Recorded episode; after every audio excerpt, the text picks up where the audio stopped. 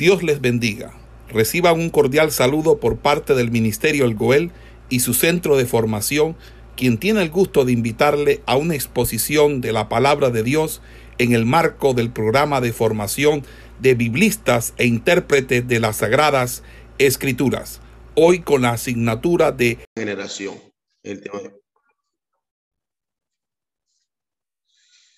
Bien, mis hermanos, seguimos nuestra de geografía bíblica. El tema para compartir con ustedes en el día de hoy es esperando que muera una generación. El siguiente tema, nuestra base bíblica, estará desde el libro de números, en el capítulo 10, versículo 11, hasta el libro de Josué, eh, capítulo 5, versículo 12. Ese es la base bíblica, el tema que estaremos desarrollando en el día de hoy. Esperando que muera una generación. Al nosotros entrar al desarrollo de este tema, tenemos que decir, manera de introducción, solo un año después que dejaron Egipto, refiriéndome a los israelitas, ellos iniciaron su camino en Canaán o a Canaán. Canaán. Como lo vemos esta primera cita que vamos a estar leyendo, el libro de Números, capítulo 10, versículo 11 y 12. Lo leo a la escritura para todos ustedes. Libro de Números, capítulo 10, versículo 11 y 12. En el año segundo, el mes segundo, los 20 días del mes, la nube se alzó del tabernáculo del testimonio y partieron los hijos de Israel del desierto de Sinaí según el orden de marcha. Se detuvo la nube en el desierto de Arán. Había llegado ese momento para que Dios cumpliera la promesa de darle la tierra le había prometido Dios a los patriarcas. Eh, la ruta hacia el norte los llevó a través de algunos de los terrenos más duros y ásperos que habían de encontrar en su peregrinaje. Según lo que la Biblia nos dice, Moisés lo describió como aquel grande y terrible desierto. Si lo describe Moisés y la referencia es Deuteronomio 1.19. Las colinas y montañas eran altas. Eh, los riscos de granito desnudo, sin ningún árbol, ningún arbusto, ninguna mata de hierba visible. había allí ese eh, grande y terrible desierto, como lo está describiendo Moisés. Entonces, el paso entre las colinas son casi lisos, eh, con pequeños grupos de árboles alrededor de pocos charcos de agua. En este sentido, apenas cuando ellos emprendieron su viaje, cuando el pueblo ya eh, comienza a quejarse, la escritura dice que Dios oyó, envió fuego en el campamento. Aquellos, las márgenes externas del campamento fueron consumidos. Y estoy haciendo referencia a lo que dice eh, el libro de números 11.3. Dice la Biblia, y llamó a aquel lugar Tavera, porque el fuego de Jehová se encendió en ellos. lugar lo llamaron veras. ¿Y qué pasó ahí? Porque el fuego de Dios o de Jehová se encendió en ellos. Solo unos pocos kilómetros más adelante, las quejas comenzaron de nuevo. Estaban cansados con ellos del maná. Y lo que ellos dicen, es, oh, si solamente tuvieran algunos de los peces, los pepinos, los melones, los puerros, las cebollas y los ajos de Egipto. El pueblo hermano, frente a esta eh, petición, frente a este deseo que tenían, esto terminó desagradando a Dios.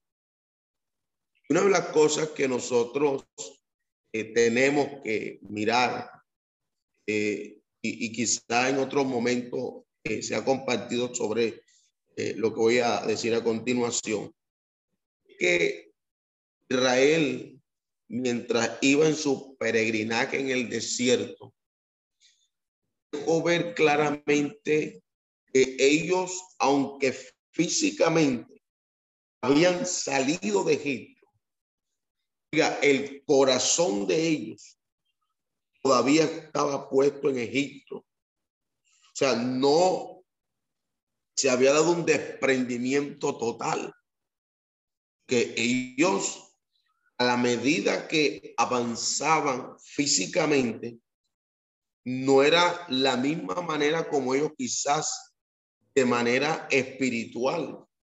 Ellos iban avanzando, que todavía tenían su corazón pegado, todavía tenían su, su corazón unido, todavía tenían fuertes vinculaciones con Egipto en el pasado. Entonces, por eso ellos están recordando algunas cosas que tenían en Egipto, pero que no tenían lo más importante, que, era la libertad. Ahora, Dios como no poderosa, está la libertad. Pueden salir de ese periodo de más de 400 años de cautividad. Entonces, frente a esto, ¿qué hace Dios? Siguiendo con la, con la exposición y la narración que estoy haciendo. Entonces les envió Dios codornices para apaciguar el apetito del pueblo. Y según lo que la Biblia muestra, era suficiente para que la compañía tuviera durante un mes, pero envió una plaga junto con las codornices. Y según lo que la Biblia dice, allí muchos murieron. Entonces, ellos eh, llamaron este lugar, eh, según el 1134 de números, eh,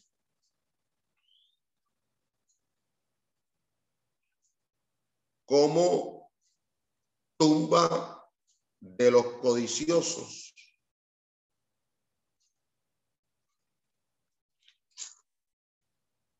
y llamó el nombre de aquel lugar Kibrot Abba, Atabá, por cuanto allí sepultaron al pueblo codicioso. Siguiendo en la ruta en la cual ellos van avanzando, el siguiente lugar es un campamento estaba en Acerot. Y Acerot, según número 1135, ellos establecen allí un campamento. En este lugar, eh, el hermano la hermana de Moisés se quejaron contra la autoridad. Y frente a esto, Dios mismo habló en defensa de su siervo Moisés.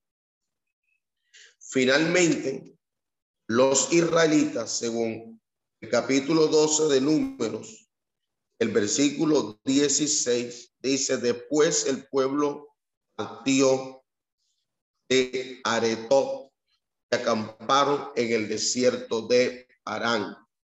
Entonces ellos arribaron eh, al desierto de Parán, un lugar llamado eh, más exactamente Cades Barnea.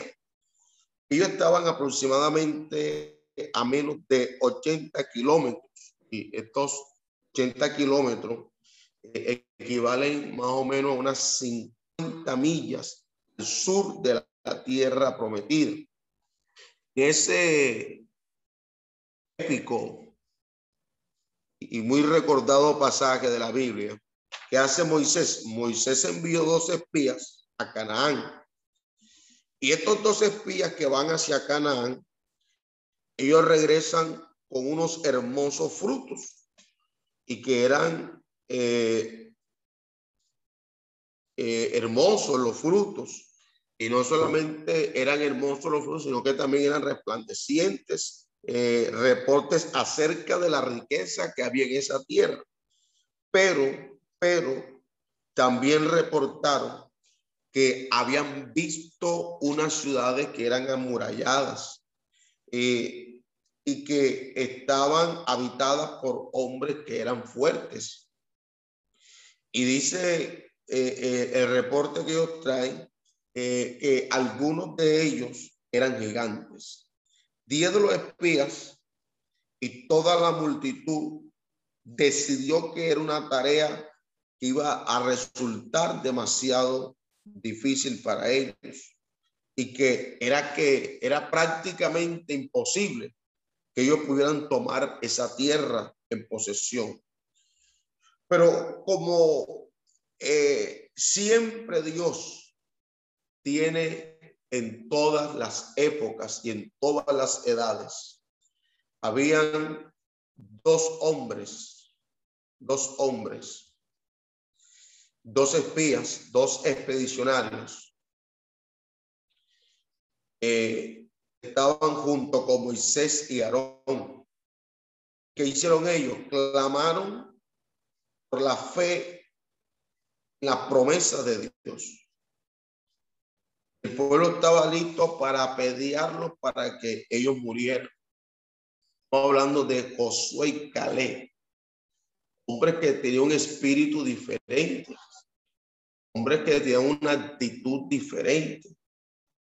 Entonces, vamos a nosotros a notar, notar que estos dos hombres desafían al pueblo lo llevan nuevamente a la fe en las promesas de Dios. Quiero aprovechar esta oportunidad para que al igual que Josué, igual que Caleb, nuestra postura siempre sea este que inspire a otros a creerle a Dios Inspiremos a otro a tener fe en Dios. Inspiremos a otro a confiar en Dios. Ese era Josué y ese era Caleb.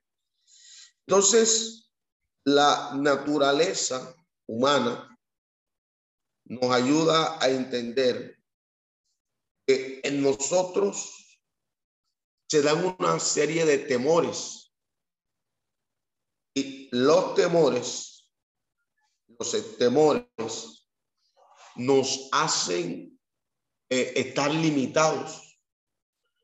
Los temores muchas veces nosotros no tenemos libertad, nos cohibimos.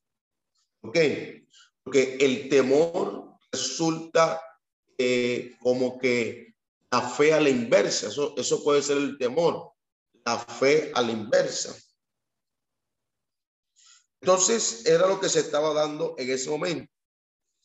Según la Biblia, Dios estaba tan enojado que quedaba listo para destruirlos a todos ellos.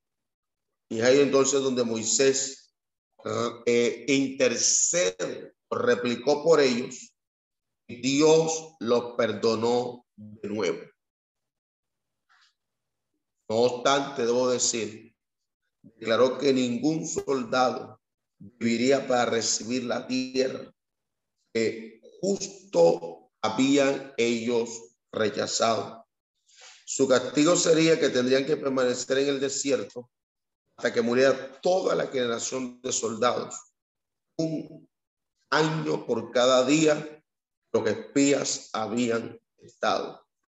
Estamos eh, ya en el capítulo 13, 14 número. Estoy haciendo una, una narrativa, una exposición. Usted conoce el pasaje, lo que me interesa que usted vaya siguiendo el hilo de lo que estoy diciendo, vaya ubicando los textos en la Biblia, porque lo vamos a necesitar posteriormente para marcar esta ruta que vamos llevando en el mapa. Entonces, por eso le estoy dando las citas, eh, estoy tratando de leer, para que usted vaya haciendo el seguimiento de los lugares eh, donde eh, esta marcha se iba dando y qué eventos o situaciones se iban dando en desarrollo de la historia. Porque recuerde que esta asignatura relaciona eh, geografía y también relaciona la historia. Entonces, ubicación a través de la geografía y, con la historia miramos qué hechos eh, se dieron en ese lugar. Entonces, ya aquí eh, lo que he venido diciendo ya prácticamente voy al capítulo número 14 de este libro Números. Bueno, en ese orden de ideas, el pueblo estaba ahora angustiado cuando ellos se dan cuenta y cuán enojado estaba Dios con ellos.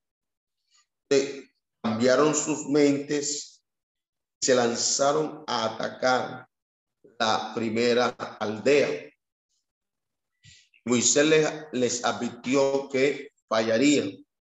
Los moradores de la aldea salieron con precipitación, derrotaron enteramente a los israelitas, haciéndole retroceder hasta Cades Barnea.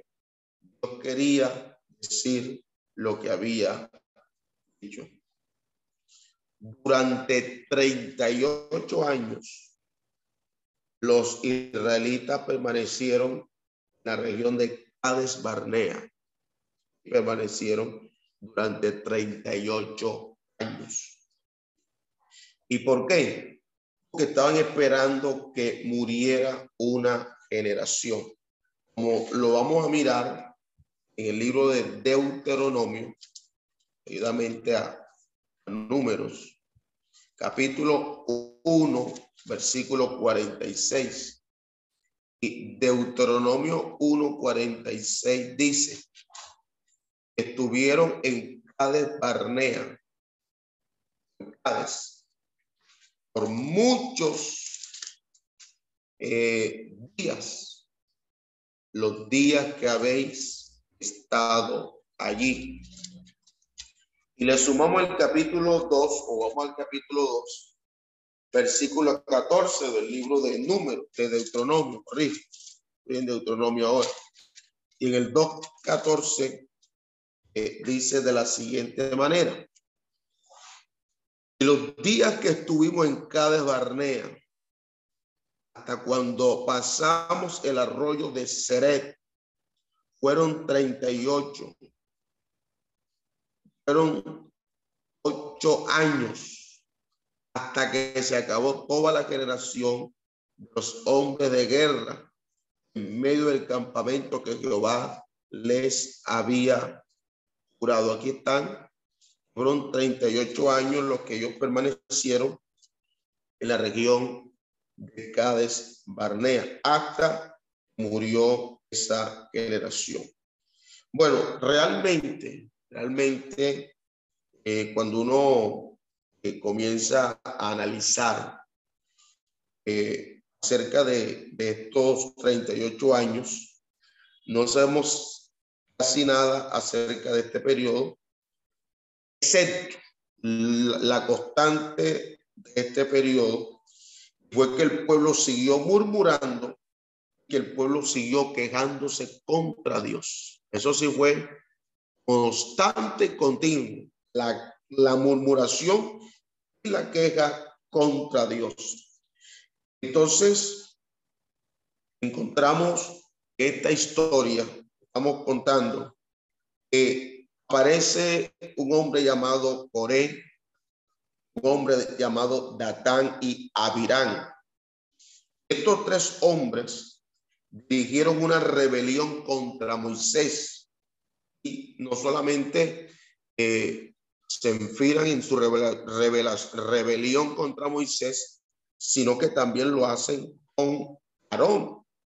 Y según lo que la Biblia dice, y si no estoy mal, eh, la mente no me infiel, eso eh, lugar en el capítulo 16 de este libro de números.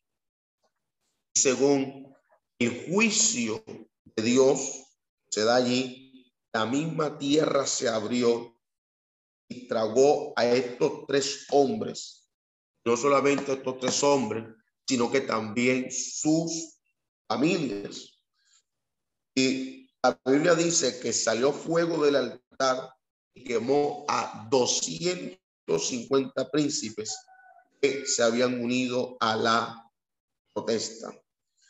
Y como si eso no fuera suficiente, la multitud murmuró contra Dios, porque Dios castigó a los hombres impíos. Hermanos míos, y Dios estaba tan enojado que determinó destruir a todo el grupo como lo había comenzado eh, a hacer en otras oportunidades o en otras ocasiones. Entonces, ¿qué pasó? La plaga se inició y el pueblo empezó a morirse. Entonces, Aarón tomó este pasaje, a me, me agrada mucho, al cual voy a hacer referencia.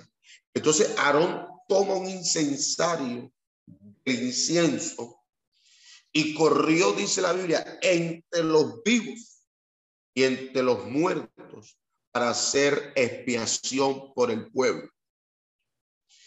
Según el dato bíblico, 14.700 murieron en ese día, en esa plaga que, que, vino sobre el pueblo. ¿Como consecuencia de qué? su murmuración, de su queja contra Dios. El pueblo, hermano, pecaba muchas veces, muchas veces pecaba el pueblo. Y fue solamente a través de la misericordia de Dios algunos fueron dejados vivos. Y sería bueno que usted reviviera la historia haciendo lectura del capítulo 16 y 17 del libro de números. Entonces, durante estos años de esa peregrinación que, fue forzada, los israelitos, los israelitas, hermanos, acampaban en un lugar hasta que el agua y la hierba se acabó. Entonces, eh, se trasladaban a otro lugar, uno unos pocos kilómetros más retirados hasta que en ese lugar ya no resultara para ellos satisfactorio. Ya de pronto eh, las condiciones mínimas eh, de vida para ellos resultaran más eh, limitadas. Entonces, no hay una forma de saber qué tan, qué tanto ellos o qué tan lejos viajar, ni en qué direcciones quizás también lo hicieron.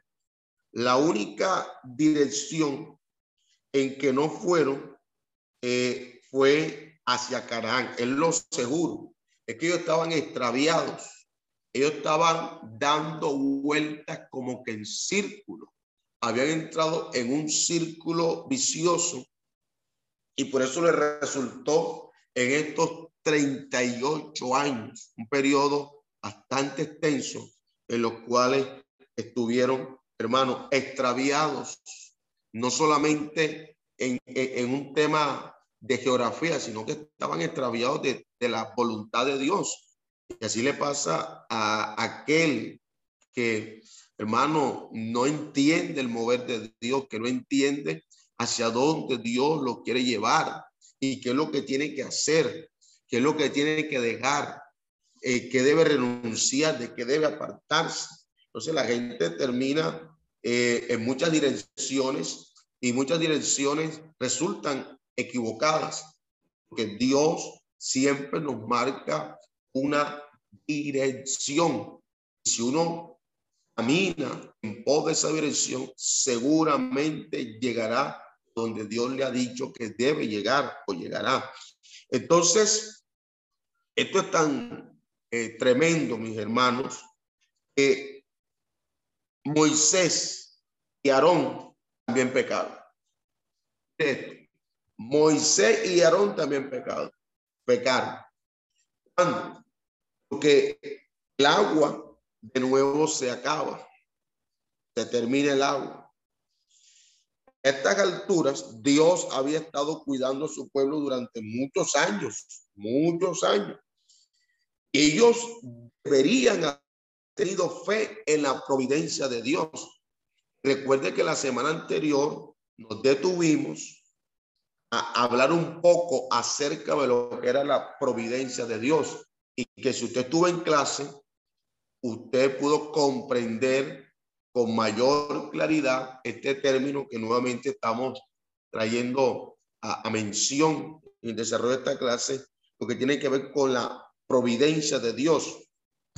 Entonces, en lugar de eso, se quejaban, se quejaban. Moisés estaba enojado y no le dio gloria a Dios. No le dio gloria a Dios. Entonces, Dios le dijo que le hablara la roca y el agua iba a salir, el agua iba a brotar.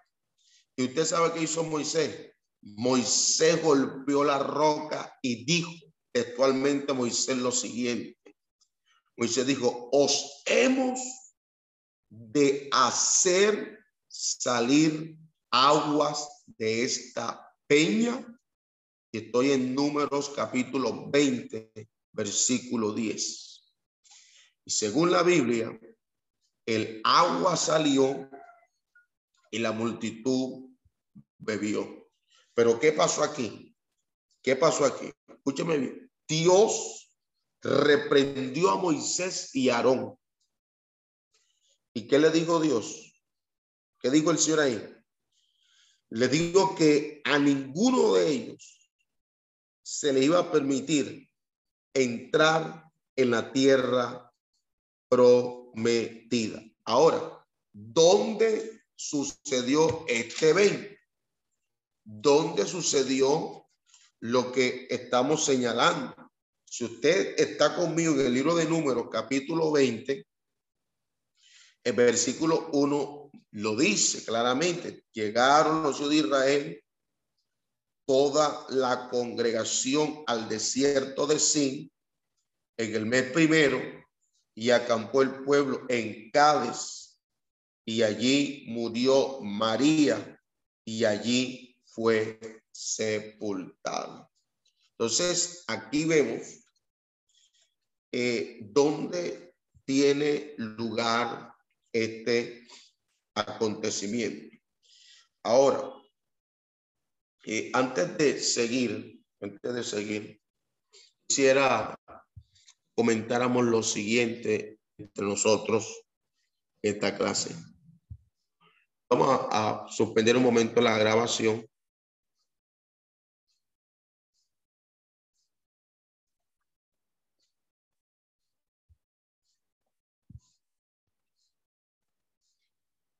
suspendamos un momento la, grabación.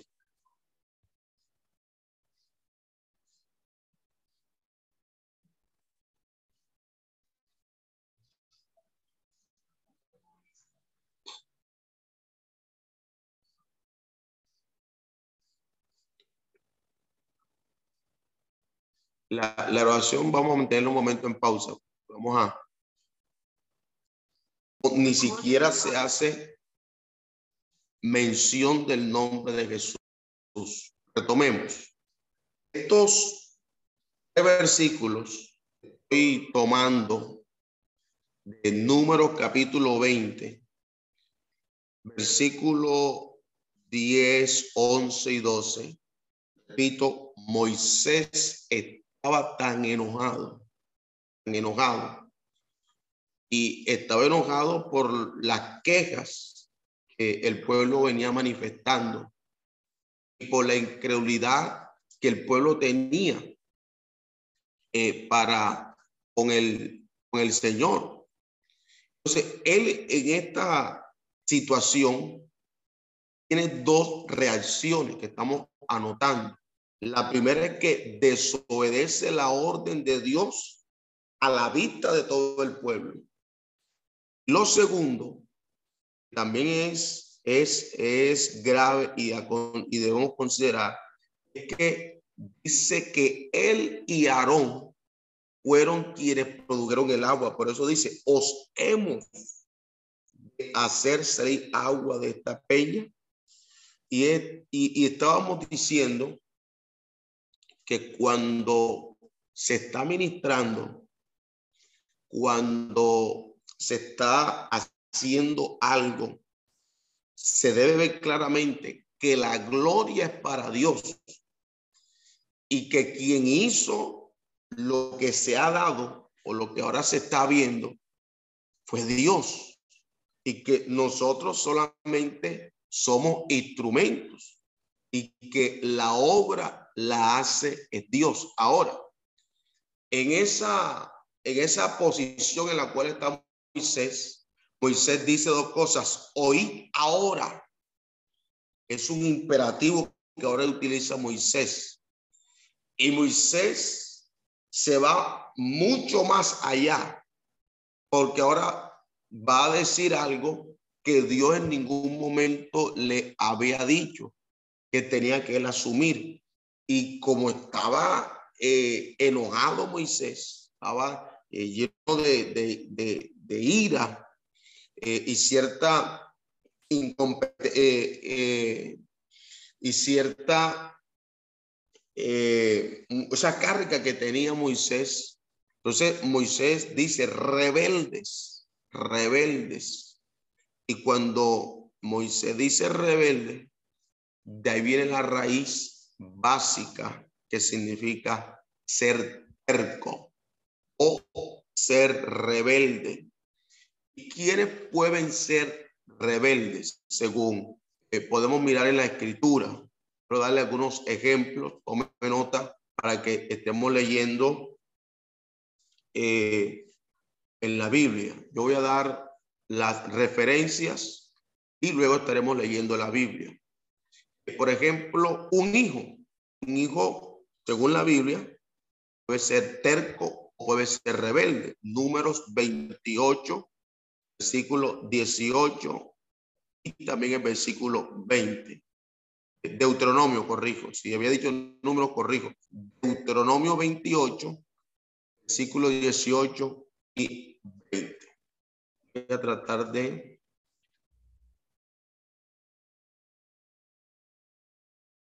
de anotarle las, eh, las citas aquí en el.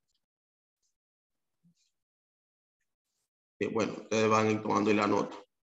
Entonces, un hijo, Deuteronomio 28, versículo 18 y el 20. Moisés mismo, vamos a encontrar que Dios habló de él como o rebelde. Números 27, 14. Seguimos Israel también, Israel también.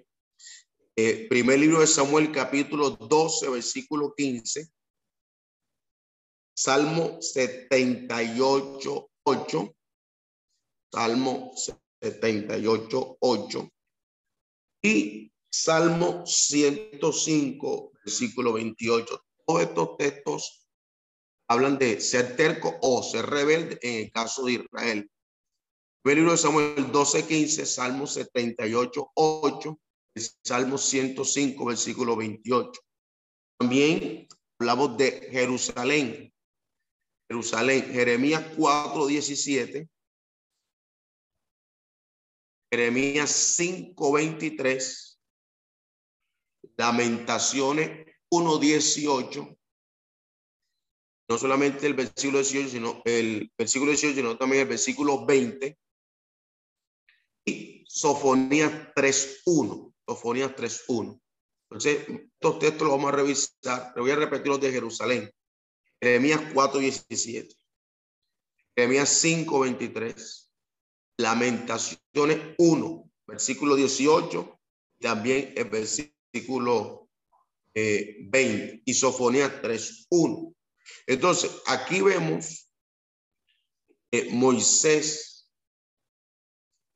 cuando eh, eh, está haciendo algo en presencia de todo el pueblo, Moisés golpeó la piedra con enojo, como lo dice el versículo 11, lo cual Jehová reacciona a esta desobediencia pública Moisés tiene. ¿Cómo reacciona Dios? Y Jehová dijo a Moisés y Aarón, por cuanto no creísteis en mí a santificarme delante de los de Israel, por tanto no meteré esta generación en la tierra que les he dado.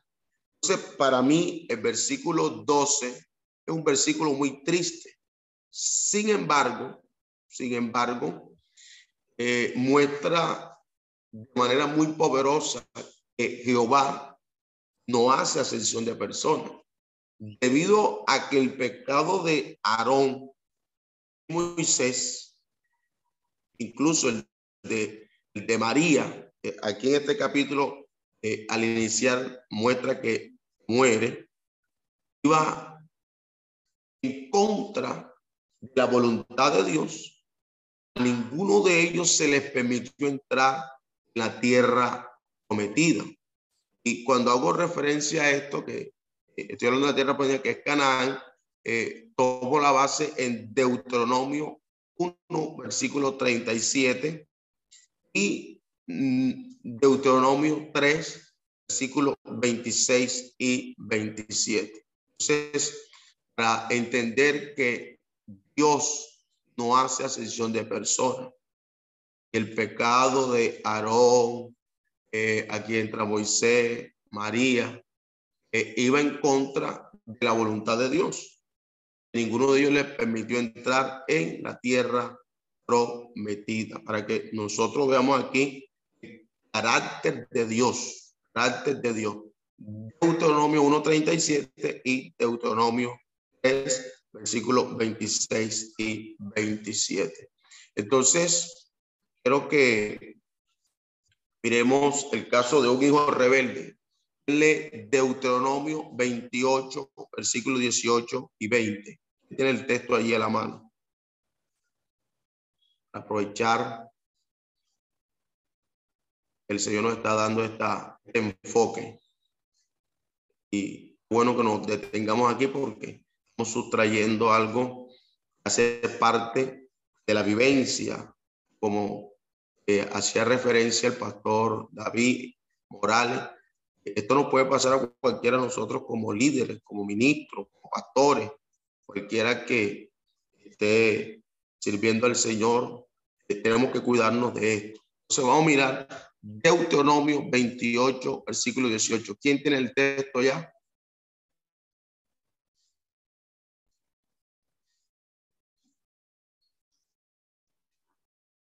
Deuteronomio 28, 18.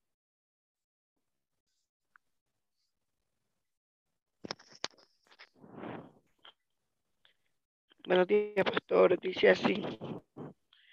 Maldito el fruto de tu vientre, el fruto de tu tierra, la cría de tus vacas y los rebaños de tus ovejas. Maldito serás en tu entrar y maldito en tu salir y Jehová enviará contra ti la maldición, quebranto y asombro en todo cuanto pusieres mano e hicieres, hasta que sea destruido y perezca pronto. a causa de la maldad de tus obras por las cuales me habrás dejado. Ok. Eh, vamos a mirar ahora número 2714, Pastora María.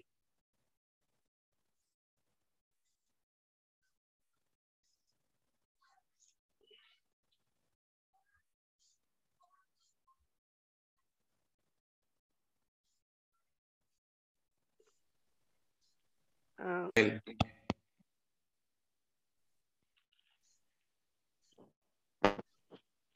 capítulo 12, versículo 15. El primer libro de Samuel. Mas si no oyeres la voz de Jehová, y si fueres re- rebeldes a las palabras de Jehová, la mano de Jehová estará contra vosotros, como estuvo contra vuestros padres. El Salmo 78, versículo 8.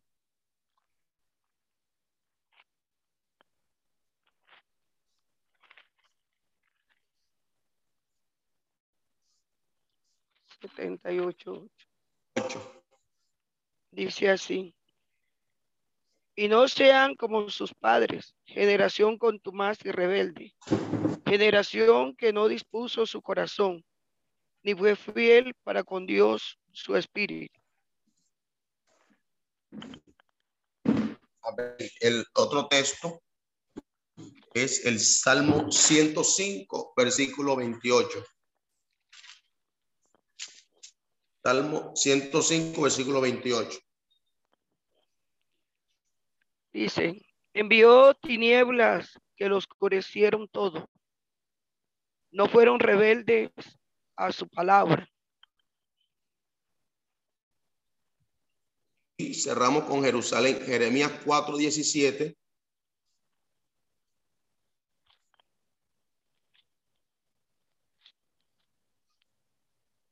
Dice así.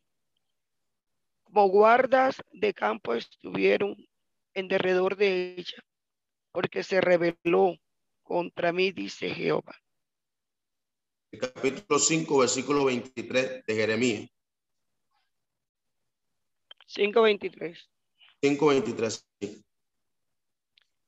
Arco y jabalina empuñaron, crueles son y no tendrán misericordia.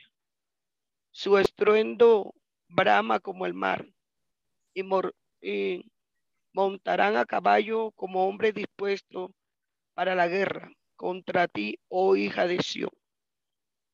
Lamentaciones 1, 18. Seguido ahí de Jeremías.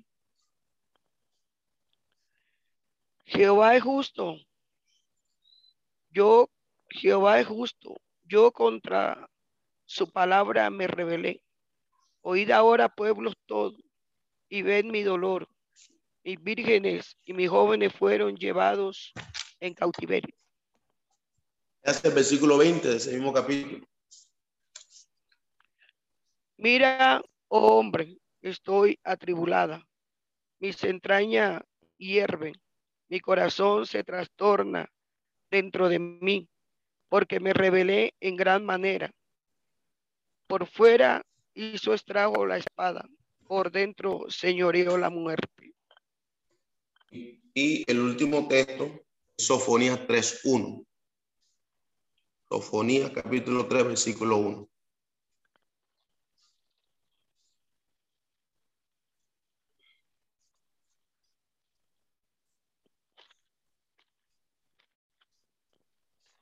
Sofonías capítulo 3, versículo 1. Amén, pastor, lo estoy buscando. Listo. Entonces, aquí estamos viendo eh, que la utilización de la expresión rebeldes. 3.1. Sí, ok. Ay, ay de la ciudad rebelde y contaminada y opresora. Un ay de dolor aquí. Sí, señor. Entonces, hablando de Jerusalén específicamente. Entonces, muchas gracias, Pastora eh, María Gómez. Amén. Bien, seguimos eh, nuestra clase. Y cuando uno se ubica, por ejemplo, en el capítulo 33 del libro de números, este capítulo es importante por las siguientes razones. Y es que el capítulo número 33 de números menciona todos los lugares de campamento donde los israelitas se detuvieron en su viaje desde Egipto hasta el río Jordán. Te va a notar ahí en ese capítulo 33, te invito a que lo estudie. Hay varios nombres que quizás no se han incluido eh, por completo eh, en el mapa que vamos a ver a continuación, porque quizás no hay historias de registros en esos lugares. Por ejemplo, este capítulo 33 de número, él lo toma desde el versículo 1 y va hasta el 36, versículo 36. Pues este capítulo 33 resume la historia hemos venido estudiando nosotros. Que desde el momento que ellos dejaron Egipto, según Éxodo 12, 37, hasta los 38 años de andar errante son terminados en Cádiz, Barnea, en el capítulo 20, versículo 13 de Números, el tiempo de números 20, versículo 22 al 29, el primer día del quinto mes del año eh, de que ellos salieron de Egipto, según número 33, 38. Número 33, 38. Regresaremos y resumamos los años de manera que podamos ver cómo es calculado el tiempo. Y eh, lo que tenemos que hacer es lo siguiente, siendo una, una síntesis de lo anterior. Ya poquito más de un año, un poco más de un año, del tiempo que salieron o que ellos salieron de Egipto, hasta que tuvieron terminado tabernáculo, estaban ellos listos para dejar el monte Sinaí. La última cosa que hicieron fue guardar la fiesta de la Pascua como el primer aniversario de la última plaga en Egipto. Eh, esto está en el capítulo 9 de Números, versículo 1 al 13. También el capítulo 10, versículo 11 al 13 del libro de Números. Luego viajaron al norte hasta Cádiz, rehusaron entrar en la tierra. Eso está desde el capítulo 11 hasta el 14 de números. Ahora, los 40 años de espera están a punto de acabar. En el libro de números, capítulo 14, versículos 33 y 34, y el capítulo 33, versículo 38. Quiero decir, hermano, que por fin llegó cuando Dios da la señal de que era el momento para marchar de nuevo. Esta vez Dios decidió hacerlo entrar a la tierra. Lo va a hacer por una ruta diferente, según lo que miramos en la palabra de Dios, esta cita es importante, eh, voy a leer eh, en el capítulo 20 de números, el versículo 14, 20, 14, dice, envió Moisés embajadores al rey de Edom desde Cádiz, diciendo, así dice Israel, tu hermano, o has subido, o has sabido todo el trabajo que nos ha venido. Este versículo nos, muestra que Moisés le pide permiso al rey de Don, ¿verdad? Para eh, atravesar su tierra. Según lo que uno mira, le permitió se quedaran el tiempo real, en el camino real, eh, y pagarían por cualquier uso o cualquier daño que, que subiera. Esta fue una solicitud pues, que, una solicitud razonable porque esta era la principal ruta comercial del área que debía haber estado disponible para el uso. Entonces, según el texto, uno va a encontrar que el rey eh, rehusó y trajo su ejército contra ellos. Los israelitas, ya no tenían miedo de pelear, eh, eh, de pelear, entonces, ¿qué pasa? Pero estos edomitas estaban emparentados con ellos. O sea, los israelitas, edomitas, Dios les dijo que no podían tener la tierra de Edom, según Deuteronomio 2, versículo 1 al 8. Hay que cerrar un micrófono que está abierto, por favor. Entonces, los israelitas deben encontrar otra ruta. Ah, movieron más adelante, según el capítulo 20, versículo 22, ellos me voy más adelante, y dice, y partieron de Cádiz los hijos de Israel, toda aquella congregación, y vinieron al monte Or, mientras estaban esperando el mensaje de Edom, Aarón, según vamos a anotar aquí, allí muere Aarón. Un rey cananeo salió contra ellos y tomó algunos de ellos. Los soldados israelitas se vengaron y destruyeron completamente las ciudades involucradas. Por eso el capítulo 21, el versículo 3 dice, y Jehová escuchó la voz de Israel y entregó al cananeo y los destruyó a ellos y a sus ciudades y llamó el nombre de aquel lugar Or, Orma. Orma. Entonces, vamos. Soporte, luego le llaman. Aquí un momento. Haz una cotización, colabórame, córtate chévere. Vamos a terminar aquí un momento. La grabación.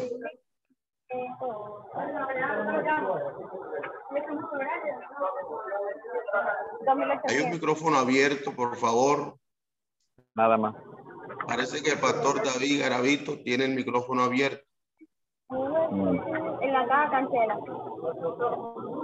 Son las facturitas que lo acabo de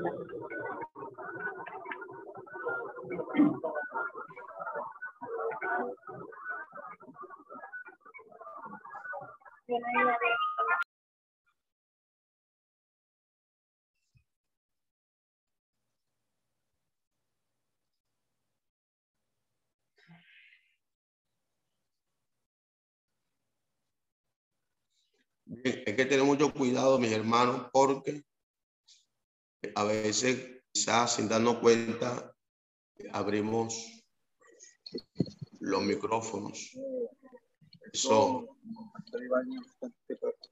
Yo lo estaba diciendo el pastor de ahí, que de, de las personas que te todas las cosas. Y me dijo, le dije ayer, bueno, que la gente se cuenta de médico pastor, no se da.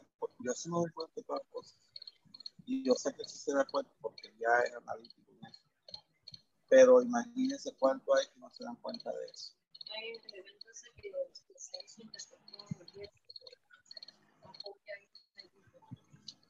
Bien, entonces vamos a tener cuidado con eso, mis hermanos. Bueno, vamos a terminar aquí la, la clase de hoy.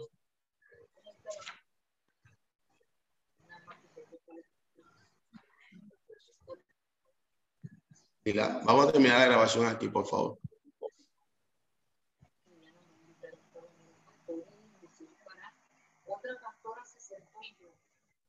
Vamos a cerrar la grabación, por favor. No, yo porque no, no me di cuenta, no sé qué pasó. Pero yo, yo no.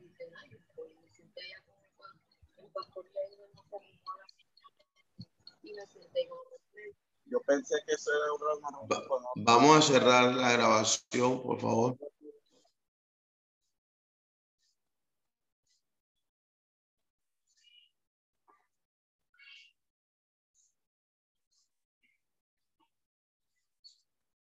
Vamos a terminar la, grabación.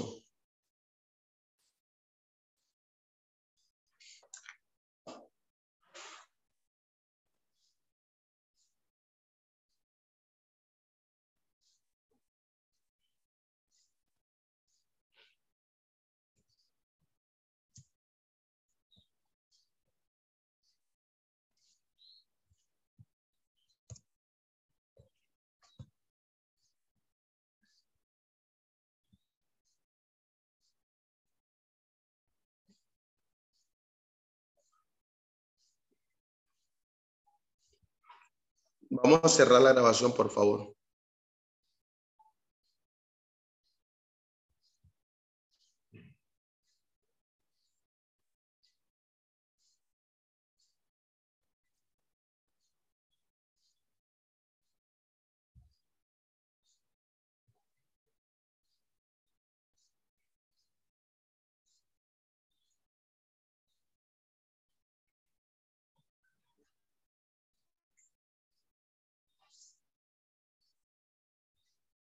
Vamos a terminar la grabación.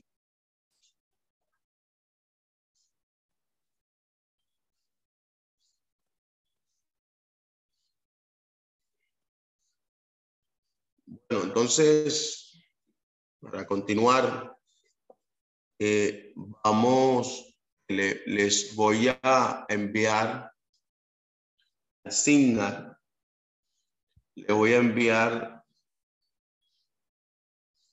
lo siguiente. Tiene que ver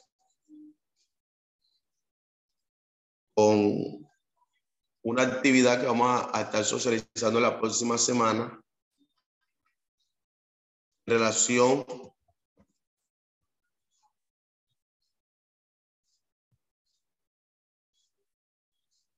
a los moradores de Canaán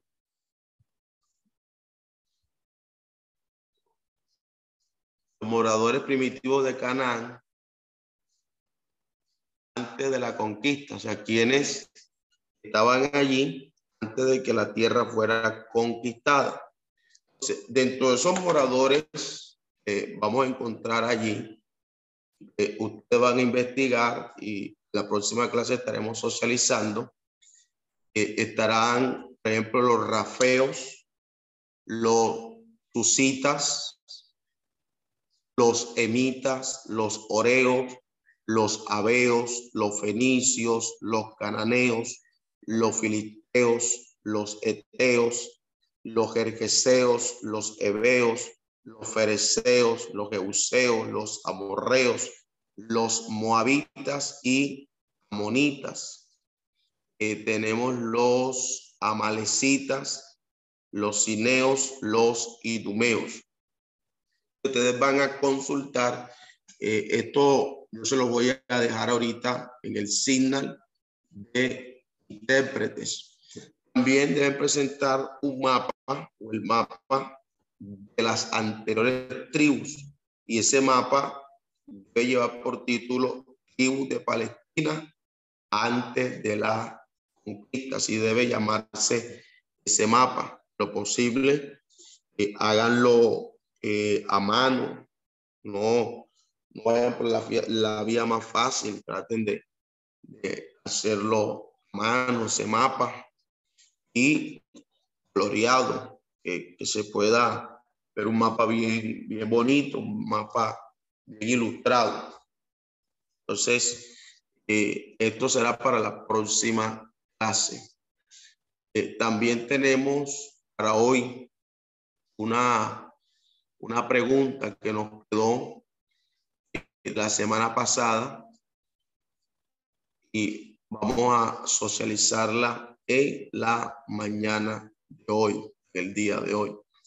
Y la pregunta eh, que hacíamos la semana pasada era, ¿por qué los egipcios consideraban como un hecho abominable el comer con hebreos? Porque ellos consideraban eso como que algo detestable. Y eh, el texto nos lleva a que ellos lo consideraban abominable.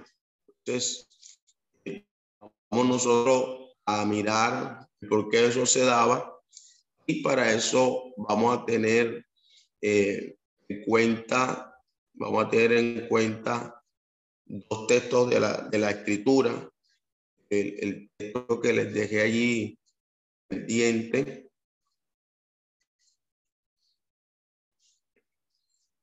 Para, para nosotros analizar. Entonces, eh, quiero aquí tratar de presentarle algo ahí en,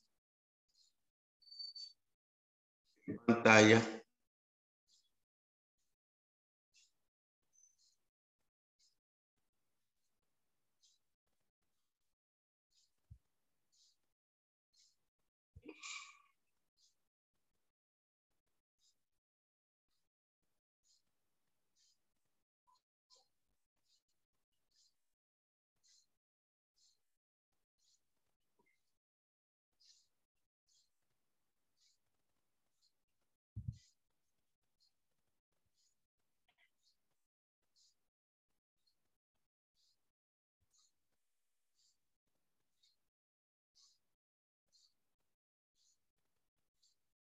Eh, no sé si alcanzan a ver algo que estoy compartiendo en pantalla.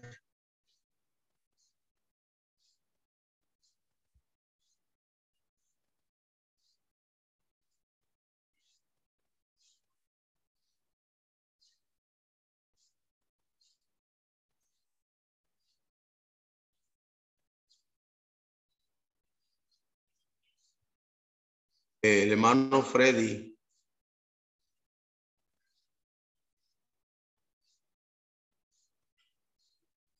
Freddy, de la mano levantada. Amén, pastor, ¿sí me escuchan? Sí, un poquito bajito, pero adelante. Es para, para, para aportar sobre la clase. En este momento, bueno, no, no, tengo el texto bíblico porque estoy, estoy laborando, estoy en el trabajo, pero sé que habla de, de cuando, cuando José eh, llegaron sus hermanos a comer con él y, y dice que eh, los, hermanos de José comieron en una mesa aparte, José comió en una mesa aparte y los egipcios comieron en una mesa aparte, porque era abominación para los egipcios comer con los hebreos. Y esto era una abominación para los egipcios porque eh, eh los egipcios consideraban... Esperamos que este estudio haya sido de bendición para su vida y ministerio. A Dios sea la gloria. Este es el Ministerio El Goel vidas transformadas para cumplir el propósito de Dios.